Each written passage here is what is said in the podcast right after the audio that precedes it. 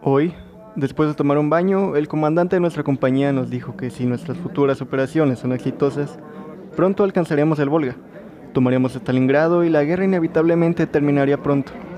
Quizá estemos en casa para Navidad. 29 de julio de 1942. Nuestro comandante dice que las tropas soviéticas están rotas y no pueden aguantar más. Alcanzar el Volga y tomar Stalingrado no debería ser tarea difícil para nosotros. Nuestro Führer sabe dónde está el punto débil de los rusos. La victoria no está lejos. 2 de agosto. Qué grande es el espacio que ocupan los soviéticos y qué ricos son sus campos. Así que debemos terminar esto rápidamente. Realmente creo que el Führer sabrá cómo llevarnos a una victoria segura. 10 de agosto. Las órdenes del Führer nos fueron leídas. Él espera una victoria de nosotros. Y todos estamos convencidos de que no hay nada que nos pueda parar. 12 de agosto. Estamos avanzando hacia Stalingrado por las vías del tren. Ayer, tanques Katyusha atacaron a nuestro regimiento. El capitán Werner nos dice que los rusos están lanzando sus últimas fuerzas. La ayuda pesada pronto llegará y los soviéticos serán derrotados. Esta mañana algunos soldados fueron condecorados. ¿Acaso regresaré con Elsa con alguna condecoración? Creo que después de Stalingrado, incluso el Führer me condecoraría. 23 de agosto. Estupendas noticias. Al norte de Stalingrado, nuestras tropas alcanzaron el Volga y capturaron una parte de la ciudad. Los rusos tienen dos opciones, huir por el Volga o rendirse. Nuestra compañía ha capturado e interrogado a un oficial ruso. Él estaba herido pero aseguraba que tenían fuerzas para dar una última pelea por Stalingrado. Algo a mi parecer ilógico. En el norte capturamos parte de la ciudad, pero en el sur las pocas resistencias continúan peleando. Fanatismo. 27 de agosto. Hay continuos cañonazos por todos lados. Estamos avanzando poco a poco y estamos a menos de 20 millas de Stalingrado. Por el día podemos ver el humo del fuego y de noche la luz de ello. Dicen que la ciudad está en llamas. El Führer le ordenó a la Luftwaffe que la arrasase. Eso es lo que los soviéticos necesitan para dejar de resistir. 4 de septiembre.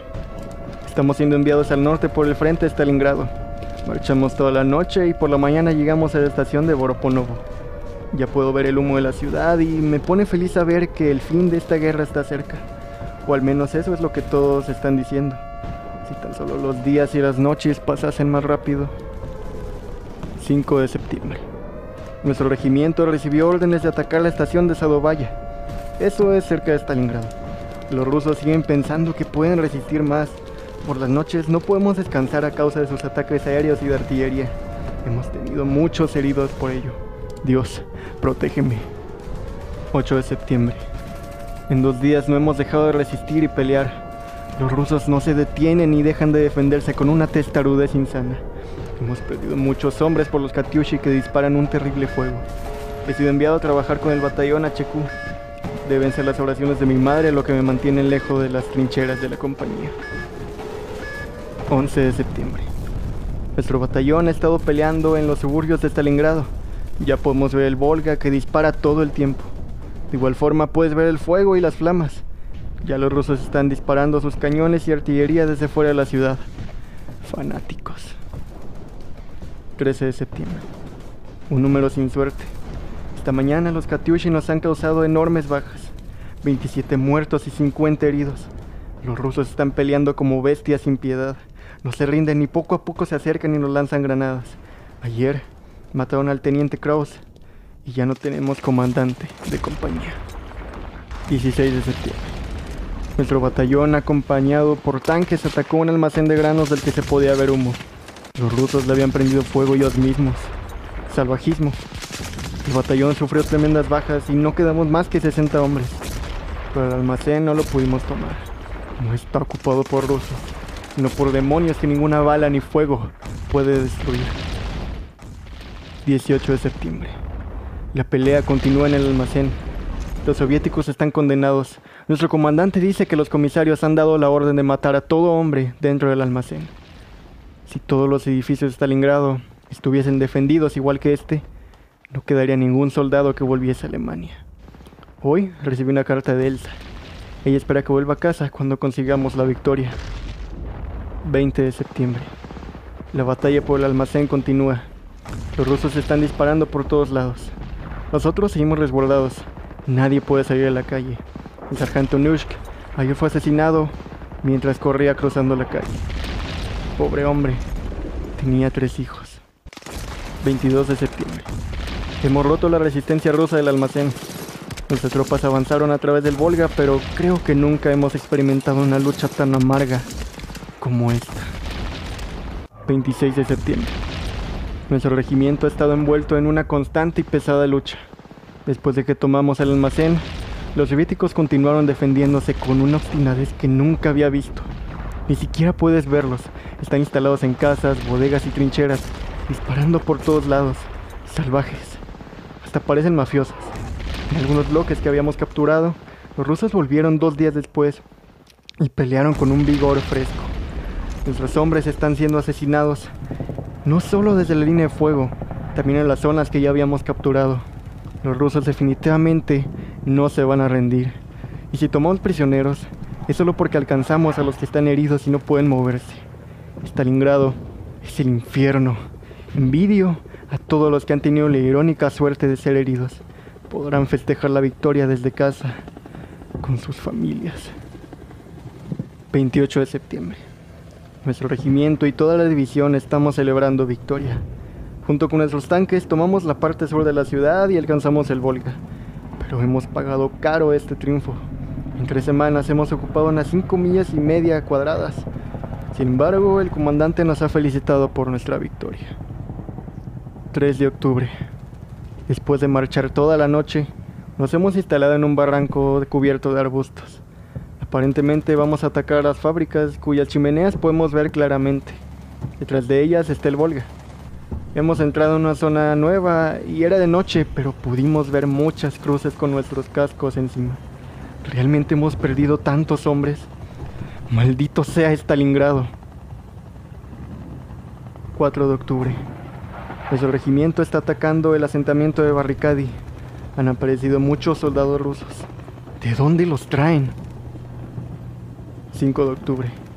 Hemos intentado atacar cuatro veces y nos han detenido en cada ocasión. Los francotiradores rusos disparan a cualquiera que se muestre descuidadamente detrás del refugio. 10 de octubre. Los rusos están tan cerca de nosotros que nuestros aviones no pueden bombardearlos.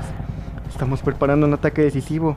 El Führer ha ordenado que se tome Stalingrado lo antes posible. Esta mañana ha sido fantástica. Nuestros aviones y artillería han estado martillando las posiciones rusas durante horas y horas. Todo lo que está a la vista está siendo borrado de la faz de la tierra. 22 de octubre. Nuestro regimiento no ha logrado irrumpir en las fábricas. Hemos perdido muchos hombres. Cada vez que te mueves tienes que saltar por encima de muchos cuerpos. No se puede respirar durante el día.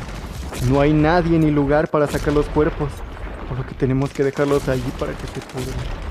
¿Quién hubiera pensado que hace tres meses, en lugar de la alegría de la victoria, tendríamos que soportar tal sacrificio y tortura cuyo final no está a la vista? Los soldados están llamando a Stalingrado la tumba de la Wehrmacht. 27 de octubre.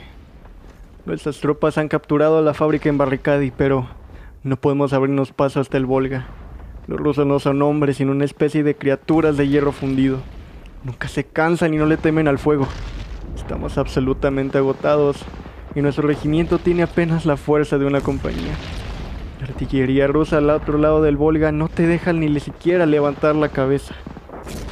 28 de octubre. Todo soldado se ve a sí mismo como un condenado. La única esperanza es ser herido y ser llevado a la retaguardia. 3 de noviembre.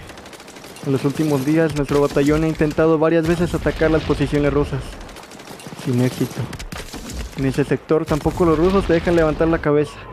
Ha habido varios casos de heridas autoinfligidas y simulaciones entre los hombres. Todos los días escribo dos o tres informes sobre ello. 10 de noviembre. Hoy recibí una carta de Elsa. Todo el mundo nos espera en casa para Navidad. En Alemania, todos creen que ya tenemos Stalingrado. Qué equivocados están. Si pudiesen ver lo que Stalingrado le ha hecho a nuestro ejército. 18 de noviembre. Nuestro ataque con tanques ayer no tuvo éxito. Después de nuestro ataque, el campo está lleno de muertos. 21 de noviembre. Los rusos se han pasado a la ofensiva en todo el frente. Se está librando una feroz lucha. Entonces, ahí está, el Volga, Victoria y pronto el hogar de nuestras familias. Obviamente, los veremos, pero en el otro lado del mundo. 29 de noviembre. Estamos rodeados. Fue anunciada esta mañana que el Führer nos ha dicho que el ejército puede confiar en él para hacer que las necesidades de los suministros se rompan fácilmente y nos llegue un poco más de alimento. 3 de diciembre. Estamos muertos de hambre y esperando el rescate que prometió el Führer. Envió cartas a casa, pero no hay respuesta. 7 de diciembre. Se han cortado las raciones hasta tal punto que los soldados están sufriendo terriblemente de hambre. Están repartiendo una barra de pan duro para cinco hombres. 11 de diciembre. Tres preguntas obsesionan a todos los soldados y oficiales. ¿Cuándo dejarán de disparar los rusos y si nos dejarán dormir tranquilos solo por una noche? ¿Cómo y con qué vamos a llenar nuestros estómagos vacíos que aparte de esa barra de pan no reciben prácticamente nada? ¿Y cuándo dará Hitler un paso decisivo para liberar a nuestros ejércitos del cerco? 14 de diciembre. Todo el mundo está atormentado por el hambre. Las patatas congeladas son la mejor comida, pero sacarlas del suelo cubierto de hielo bajo el fuego de las balas rusas no es tan fácil. 18 de diciembre. Los oficiales dijeron no hay a los soldados que estén preparados para la acción. El general Manstein se acerca a Stalingrado desde el sur con fuerzas fuertes. Esta noticia trajo esperanza de los corazones de los soldados. Gracias a Dios. 21 de diciembre. Estamos esperando órdenes, pero por alguna razón u otra han tardado en llegar. Puede ser que no sea cierto lo de Manstein. Esto es peor que cualquier otra tortura. 23 de diciembre. Aún no hay órdenes. Todo fue un engaño con Manstein o ha sido derrotado en los accesos a Stalingrado. 25 de diciembre. La radio rusa ha anunciado la derrota de Manstein. Delante de nosotros está la muerte o el cautiverio. 26 de diciembre. Incluso nos hemos comido a los caballos. Me comería un gato. Dicen que su carne tampoco es tan mala. Los soldados parecen cadáveres o lunáticos, buscando algo para llevarse a la boca. Ya no se protegen de los proyectiles rusos, no tienen fuerzas para caminar, huir y esconderse. Hay una maldición sobre esta guerra.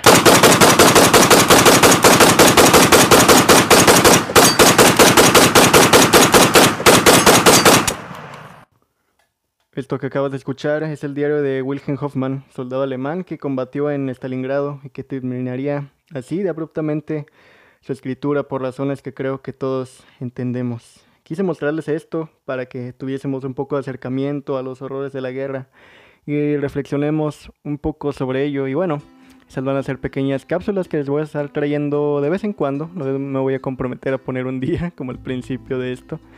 Pero bueno, de vez en cuando van a estar apareciendo, entonces esténse muy listos. Puede ser entre semana, puede ser fin de semana, puede ser cualquier día. Y bueno, los episodios se van a seguir subiendo los miércoles, espérenlo. El de esta semana que va a estar muy muy chido y el de la siguiente todavía más. Bueno, en fin, yo soy Alex Martínez, nos escuchamos de nuevo el miércoles a las 10 de la mañana, ya saben, misma hora y mismo canal. Bueno, síganme en Spotify, en Anchor, en Google Podcast, en Apple Podcast, en Instagram, como, donde estamos como arroba hablemos de historia. Hablemos Podcast, perdón, arroba Hablemos Podcast. En Facebook sí estamos como Hablemos de Historia. Bueno, muchísimas gracias por haber escuchado. Que tengas un muy buen domingo. Y mañana lunes, feliz inicio de semana. Cuídate mucho, nos vemos el miércoles. Bye.